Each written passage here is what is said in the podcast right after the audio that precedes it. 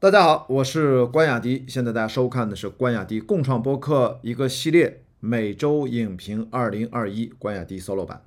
今天呢，是因为昨天我买票去看了《古董局中局》，看了《野马分鬃》，我突然看了一下最近院线上映的电影，想到一个话题，想跟大家分享一下我的一点点思考。嗯，这个标题大家前面看到了，梦想照进现实。从古董局中局、扬名立万，只要你过得比我好，野马分鬃，呃，无尽攀登也加上。从这几部正在公映的院线电影，我们来换角度去重新理解它一下，重新去梳理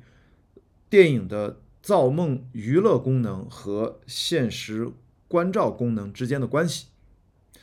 说的稍微有点绕啊，简单讲就是我发现一个个人感受，最近我越来越觉得我开始有点看不懂单一造梦娱乐角度的国产电影了。你看这说的啊还比较具体，就是它比较单一，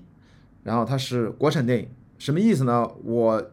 把这样的一个个人感受，我很表层的。直觉的回应了一下，就不代表正确啊，可能是年纪大了，对吧？这个没有那么年轻，爱热闹了，也可能是国产电影方方面面的限制，呃，当然也不排除是创造力的问题啊。他在造梦这个层面，就是在各个类型化的方向上做的呢，总是不能那么极致，让观众就不能那么爽，可能是因为。这两个表面的原因，让我觉得对，只要看到单一追求那种爽片儿吧的国产电影，我就有点看不动了。这里面并不是说《古董局中局》和《扬名立万》不好，恰恰相反，我反而认为他们是最近娱乐国产电影里面啊，国产娱乐电影里面已经是中上水平了，做的不错，市场反应很好。口碑绝对不能说差吧？我昨天看着《古董局中局》，它整体上还是非常流畅的，主要是马伯庸个人这位作家的影响力，他的作品，他的书应该都是畅销书，有了一个畅销文学的根基，请来郭子健非常成熟的类型片的导演，加上呃比较大家认可度比较高的。一票演员明星，所以我我觉得完成的是 OK 的，但是我为什么突然依然有了这种感觉呢？我认为刚才我的表面那种情感的反应，是不是年纪大了呀？是不是做的不够极致？我觉得好像没有那么重要，因为第一反应的东西价值往往不是很高。我就稍微的自己盘了一下，梳理了一下，我发现一点就跟今天的标题有关，就是我觉得可能背后。二零二一年的中国，就是这一两年当下的国情，对于中文啊国内的主流娱乐电影，我会觉得现实关照这件事情正在变得越来越重要。而事实上，它其实它一直在发生。我觉得很多很厉害的电影人，毫无疑问都应该意识到，呃这一点。是可能现在中国国产电影创作最重要的一个抓手。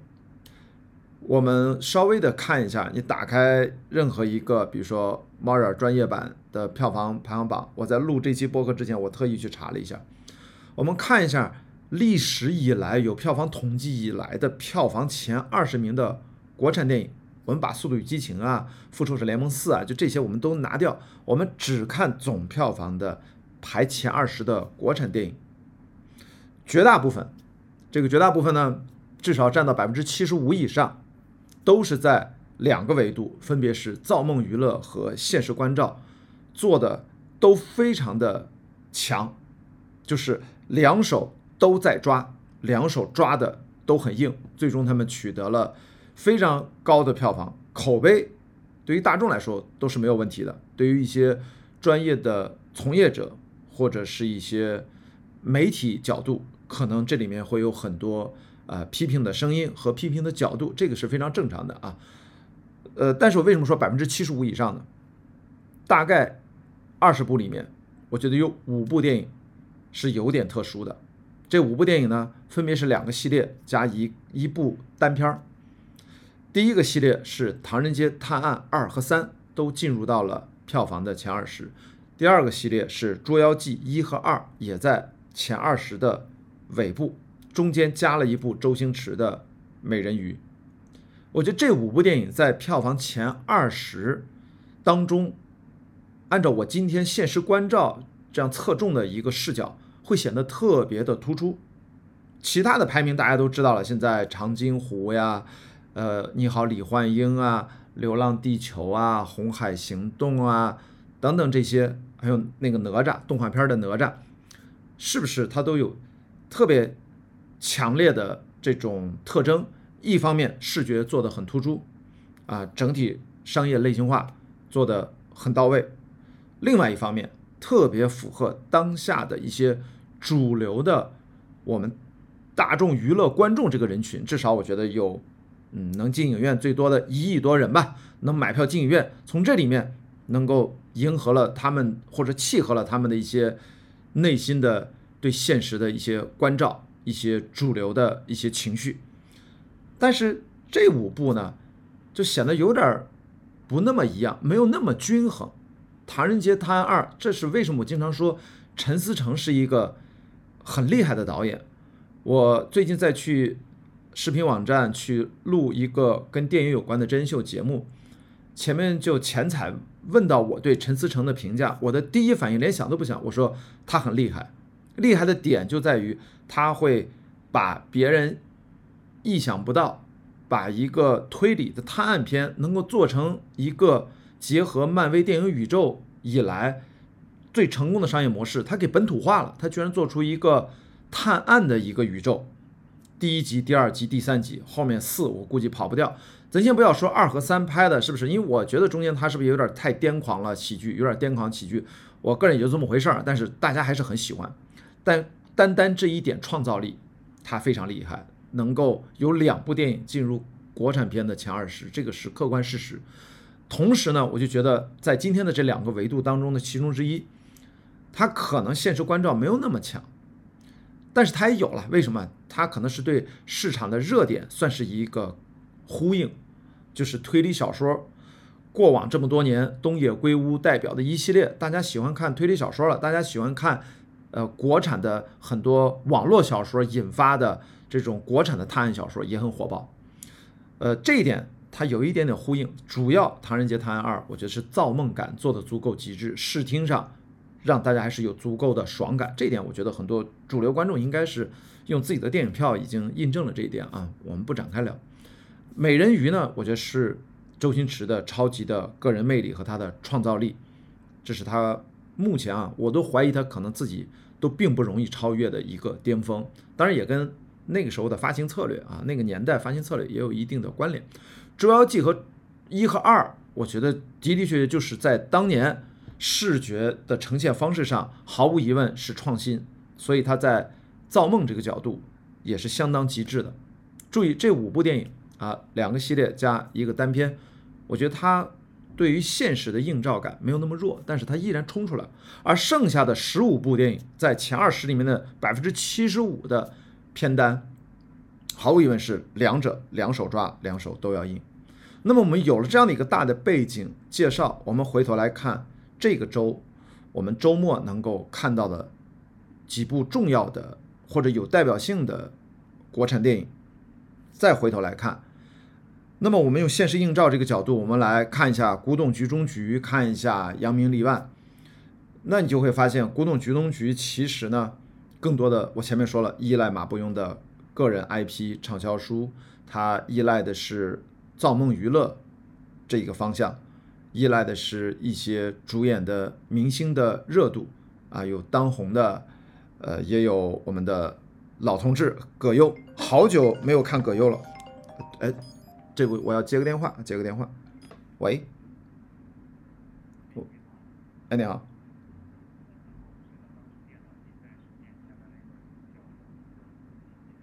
对。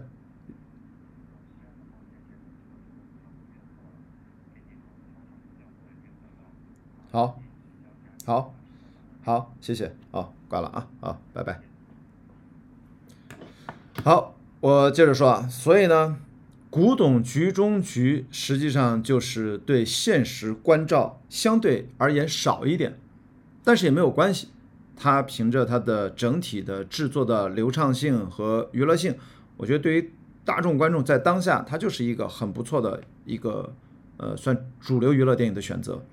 只是我自己，我发现我可能会更加到现在这个年纪，越来越侧重。一部电影，哪怕它是个主流娱乐电影，他是否有对当下足够的现实关照？嗯，不能让我自己只是满足于呃他的呃娱乐性的这一方面。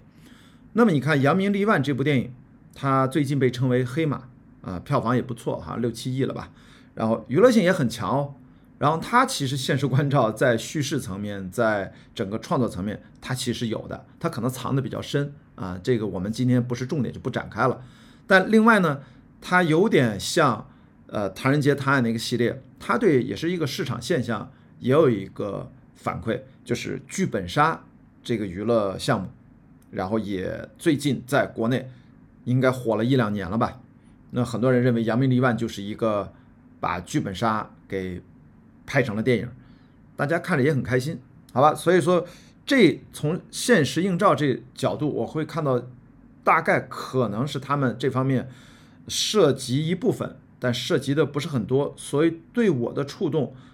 我完全是个人的选择方向的天平上就偏向了另外一侧，啊，就是我不能让自己只是满足于一些嗯主流娱乐或者说造梦的这种维度，我还是希望我现在买票去看国产电影，我希望它能够跟我能够理解、我能够观察到的现实生活会有这样的一些呼应关系。那但但是呢，我们看到另外三部，我们眼下能看到的，不管是只要你过得比我好、野马分鬃、无尽攀登，我只说我买票去看过的这几部电影啊，然后他们倒是直面现实，可惜呢，你看他们这个话题，呃，都是非常现实的话题，可惜他们的娱乐性普遍不足。只要你过得比我好，讲的是一个绝症的父亲，然后跟一个自己。没有血缘关系的一个儿子，很小，即将要上小学了，怎么去在自己去世之前要把自己孩子送到福利院小学里面去？他是符合这个政策的啊，就讲了这样的一个故事。野马分鬃呢是一个即将毕业的大学生，非常的内心狂野，精神无处安放，自己的可能即将踏入社会之前的最后的青春的日子，买了一辆破的呃越野车。跟自己的呃老同学，跟自己的铁哥们儿，然后有一段冒险，在生活当中遇到的形形色色的各种人，就这样的一个还比较，我觉得来说是一个比较追求精神层面现实的一个中小制作，《无尽攀登》就干脆是一个纪录片。夏伯渝，六十九岁的无腿老人，七十年代中国国家登山队的成员，四十多年。嗯，一直不忘让自己登顶珠峰的这样的一个目标，终于在二零一八年登顶成功的全过程。你瞧瞧，就是这三部电影呢，我个人其实我一讲这个故事，我其实都有兴趣去看。但是这样并不是所有的故事都能够做的特别商业、主流娱乐，也没有这个必要啊。呃，所以它目前这三部电影票房都不是很好。但是我还是表达一下我个人的倾向。我希望更多的朋友，呃，除了主流娱乐之外，如果你有更多的时间，更多的一点点预算，能够更多关注到这样，嗯，在创作层面更多去倾斜在呃直面现实、关照现实这样的国产电影，这是我的一点点个人的小的心愿，好吧？那说说结论，结论呢，其实就像当年徐静蕾拍的那个小电影，叫《梦想照进现实》，就是我们要造梦。但是真正能够把你的造梦广泛的传播出去，其实除了你的技术要做得好，你的娱乐性要高，更重要的是你对现实的关照度有多么的扎实啊！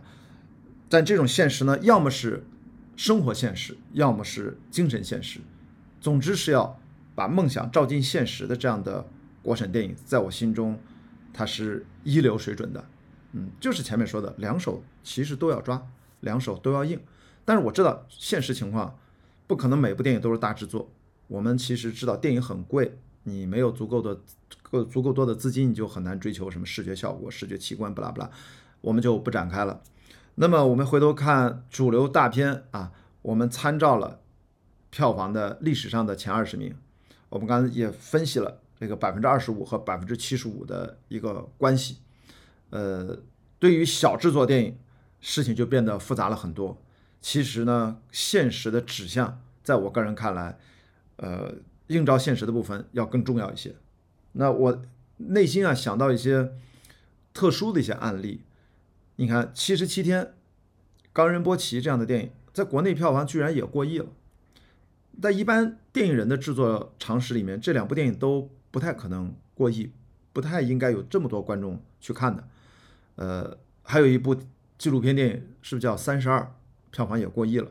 其实呢，这样的个案呢。它都是市场上的波动啊，它注意，它在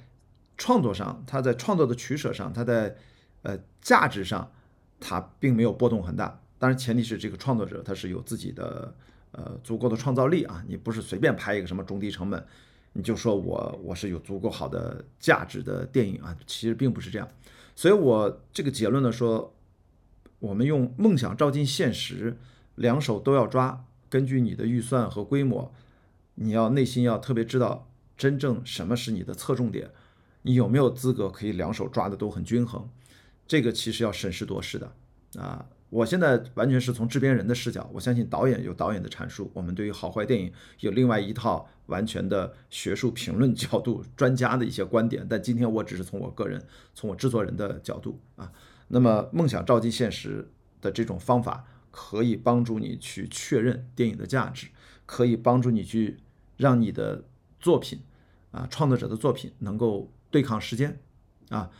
如果你忘记了这个抓手，那可能你就真的只能比拼其他的一些元素。你导演是不是有创造力？编剧剧本是不是好？还有其他一些随机波动的一些呃外在因素啊，市场因素等等。因为没有人真正的能够预测一部电影。最终的成败，我今天讲的梦想照进现实，今天讲的到底是纯粹的娱乐造梦，还是要嗯关照现实这些维度和因素吧？我觉得帮助大家，我们以后在看国产电影，在选择国产电影的时候，我觉得可能能多一点点回味的空间啊。今天就不聊海外电影了，因为好莱坞电影，我对好莱坞电影其实就更简单，就是看着爽就行。或者真的看的是一些欧洲电影啊，被广受好评的一些反映西方社会现实一些，或者一些人类共性议题的一些呃杰作，大概也其实我都都愿意去看。但是呢，我觉得我们显然在国内的观众，我更多的还是聊一些我们买票马上就能在电影院感受到的呃院线电影的一些情况，好吧？这就是我的呃通过“梦想照进现实”这个标题，我联想到。啊，最近这几部电影我买票都去看了的一个小想法，跟大家分享一下。好，今天的关雅迪共创播客就先聊到这里。如果大家喜欢看我的视频播客，希望在全网去搜索关雅迪开放对话或者关雅迪共创播客，在泛用型的播客平台和所有的视频网站进行搜索，就可以观看和收听。那我们今天就聊到这里，再见。